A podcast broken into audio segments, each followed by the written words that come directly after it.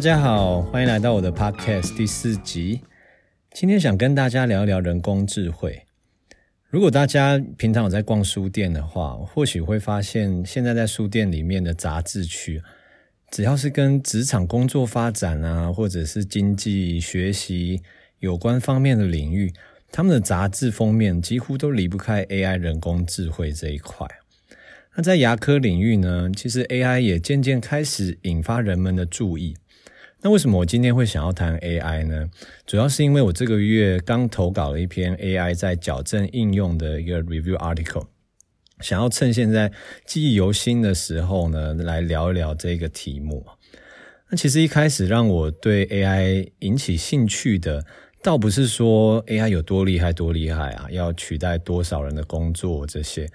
那其实最主要的原因呢，是有一天我看了李开复他写的一本 AI 相关的书，它里面有提到研究人工智慧这件事情呢，其实是反映出了人类对于想要了解自己思维模式的一种渴望。那这真的是深深的戳中了我的好奇心。于是之后呢，我一考完专科考试之后呢，就开始渐渐的呃去研究 AI 这一块。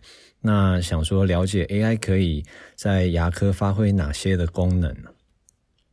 那其实研究人工智慧这件事情呢，就有点类似等同于在研究人类思考的方式。我觉得它其实是非常的直觉的。那假设呢，我们今天想要做一个预测，要用 AI 建立一个模型的话呢，我大致可以把它分成三个步骤。啊，第一个是处理资料。那再来第二个，我们必须要找到一把尺。那最后呢，比较不同预测的方法，选出一个最好的一个预测的模式。那什么意思呢？其实我因为平常很喜欢打篮球，所以我想说可以用篮球来举一个例子。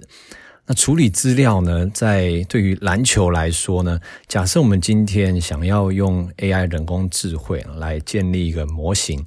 来预测这个球队在下一场胜利的一个胜率的话呢，那我们当然第一个收集非常多的资料，可能包含了这支球队它过往的胜率啊，那包含这支球队里面所有的球员的资料，那呃甚或于这一个球队的教练的资料等等的。那处理资料的部分呢，就是这么多这么多的资料里面，当然是有轻有重啊，就不是说所有的资料都有很高的参考价值。那比如说胜率来说，我们或许可以啊参考这一支球队前二十场的胜率来当成是一个比较重要的一个呃一个我们参考的模式。那可能这一支球队它目前是五十胜啊。呃，五十胜有点太多，可能这支球队二十胜二十败。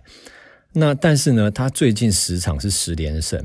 那或许这个十连胜这个资料，我们要把它的价值看得比较高一些些咯。那球员资料的部分呢，那当然也有分成是可能当家球星的资料啊，或者是说，诶，比较跑龙套球员角色的资料。那当然，当家球星的。这个资料的近况呢，也是会比较重要的。那在我们处理资料的时候呢，就必须把这一些资料强化。那比较没有那么重要的资料呢，我们甚至是要做一个舍去的动作。那第二个，找一把尺。那预测的这个球队的胜率呢，我们用的尺当然就是你预测的准确度喽。那假设你这一个设计出来的模型。你预测十场比赛里面有八场可以命中的话，那这个模型当然就会比预测十场只中六场的这个模型还要好。那我们挑了这一把尺就是你预测的准确度。那最后一个步骤呢，比较不同的预测方法，选一个最好的。那什么意思呢？好比说，今天可能张三来看这一场球赛，他预测这个球队会不会赢的方式呢？他是看这个主将的状况。假设今天这一场球，那这一个假设是湖人队，那他的主将 LeBron LeBron James，假设他过去十场每一场平均得分都破五十分，那他就认为说啊，主将状况太好，这一场应该赢球的几率非常高。那可能李四他有不同的看法，他是可能根据诶最近球队的对战状况啊，比如说今天是这个湖人队要打暴龙队，那他考虑他过去十场湖人跟暴龙他的对战的这个胜率，假设湖人赢了八场，暴龙只赢两场，那他就认为湖人队应该会赢球。那根据这一些不同的呃预测的方法呢，再去看他们的胜率，选择出一个最准确的模型，我们就把它保留下来，供后人参考来去预测。那这个大致上三个步骤呢，就是呃 AI 人工智慧呢，它的一个简略的一个非常概略性的一个说明。那总结来说呢，其实 AI 在医学啊。尤其是牙科方面，我认为它有三个最强大的面向。第一个是它对于诊断的辅助是非常非常有用的。为什么呢？因为 AI 呢，它可以把前人的经验转化成数据。怎么样把前人经验转换成数据呢？那例如是它可以啊、根据一些非常多以前病人的一些治疗模式，以及他治疗的成果，我们把它做一个统计集。以及分析，那这一些转化为的数据，我们把它建立一个模型。这个模型可以帮助年轻的医师呢，快速的吸收这一些经验，做出准确率比较高的诊断。那在呃矫正的领域里面呢，已经有一些论文，它啊讨论到了建立一些模型来去做诊断。这个病患他在矫正的过程，他需要拔牙，或者是不需要拔牙。那我们知道，拔牙跟不拔牙对于病患来说呢，是呃差别是天差地远的。那但是呢，对于一些比较年轻的医师，可能他对于这个治疗计划的拟定并不是那么的确定的时候呢，拔牙不拔牙可能常常是一个哦非常头痛的一个问题。那建立这个好的 AI 的模型呢，就可以帮助一些呃经验不是那么足够的医生，他可以做出至少不要偏差太多的一个治疗计划。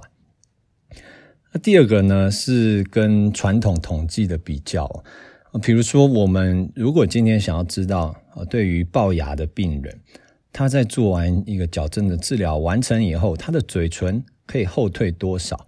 我们传统的研究方法呢，可能就是把类似状况的病人，呃，比如说龅牙程度类似的病患，那他们治疗的方法也是类似的病患，我们抓三十个，把他们嘴唇在治疗完以后后退的啊，比如说总共几个 millimeter，把它全部加总起来做一个平均，那以这个平均数来反映出来我们这个治疗的效果。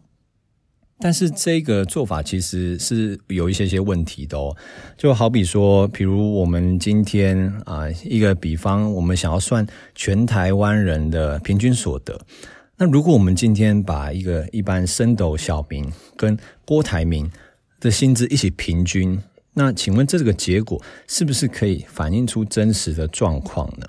那其实啊，想当然了，大家知道是会有一些偏差的。那利用人工智慧的演算法呢，我们就可以同时考虑更多更多的变因。那用呃许许多多不同的变因，创造一个好的模型以后，再用这个模型去预测不同病患的治疗结果。那这个这个方面呢，就是跟我们传统生物统计有一个比较不同的地方。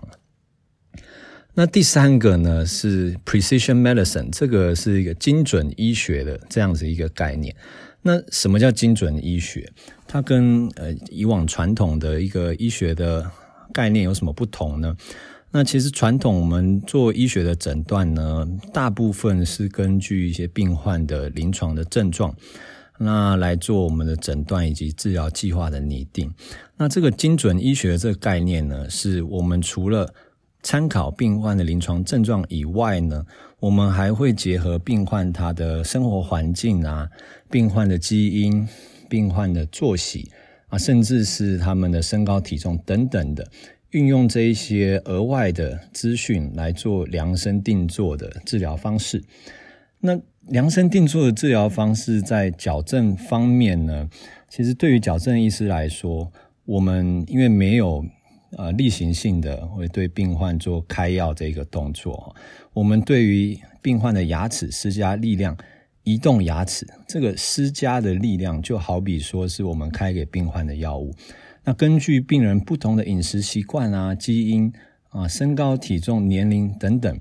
那我们再来决定，我们要对于个别牙齿施加多大多小的力量，这样子是可以对于我们整个治疗的效率啊，甚至整个治疗时间的缩短，其实都是会有很好的一个帮助。